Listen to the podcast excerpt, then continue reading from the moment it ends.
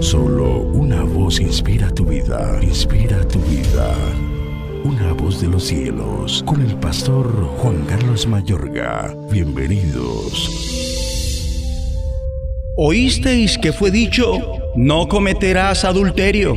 Pero yo os digo que cualquiera que mira a una mujer para codiciarla, ya adulteró con ella en su corazón. Por tanto, si tu ojo derecho te es ocasión de caer, sácalo y échalo de ti. Pues mejor te es que se pierda uno de tus miembros y no que todo tu cuerpo sea echado al infierno. Mateo 5, 27 al 29. La pornografía, un mal que empeora. La pornografía es un juego que involucra a la mente, la imaginación y la fantasía lleva a la lujuria mental para con las mujeres y los hombres, la cual como vemos el Señor Jesús condenó conforma una industria que factura miles de millones de dólares y aunque actualmente esta ha venido ganando el terreno femenino de la sociedad, es una problemática de hombres, sobre todo de los solteros.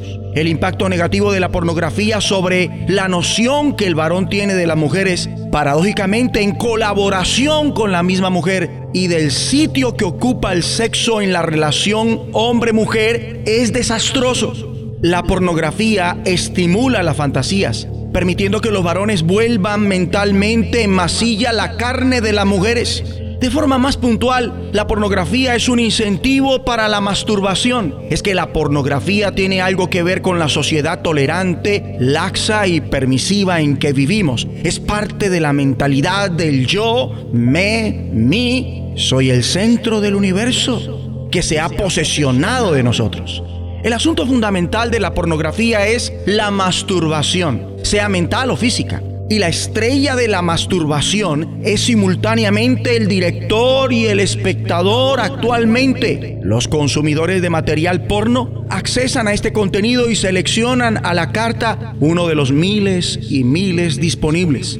La pornografía está relacionada con la descripción gráfica del sexo anatómico. No hay espacio en ella para los sentimientos humanos, para dos personas que comparten lo más íntimo de sí mismas. Y si lo único que el espectador tiene en su mente son escenas de seres copulando como animales, ¿cómo aprenderá jamás que el amor es lo que incentiva la vida sexual? ¿Y qué decir de la incursión de la pornografía en los hogares cristianos? Una realidad es la incursión de la pornografía en las iglesias, donde algunos que la componen, incluyendo el liderazgo, son arruinados por la esclavitud a los materiales pornográficos. Muchos quisieran que esto no fuera una realidad, pero lo es. Desafortunadamente la pornografía está haciendo metástasis entre los creyentes. Yo sé que un dato como este puede ser perturbador y para otros como algo exagerado, sobre todo cuando a algo tan nocivo como lo es la pornografía se le ve como terapéutico y bueno. Actualmente, y a pasos agigantados, la pornografía ha cambiado para peor. Actualmente hay publicaciones de mujeres que se prestan por las razones que sean para escenas que desafían a toda imaginación e incluyen imágenes donde ellas están siendo atadas, amordazadas, violadas, azotadas, maltratadas. Lo normal es una serie de múltiples compañeros de relación en poses heterosexuales, homosexuales y lésbicas y el asunto oculto lo conforma casi siempre la dominación o la violencia.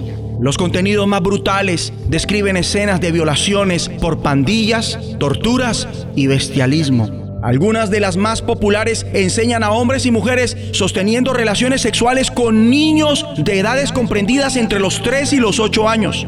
La pornografía, además de ser invasiva, evoluciona desenfrenadamente. Pero lo más preocupante es el daño que la misma causa a los que quedan atrapados en ella.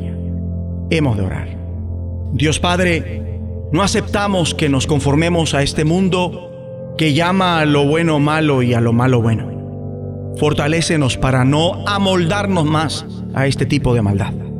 Renunciamos a la pornografía y no la toleramos más en el nombre de Jesucristo.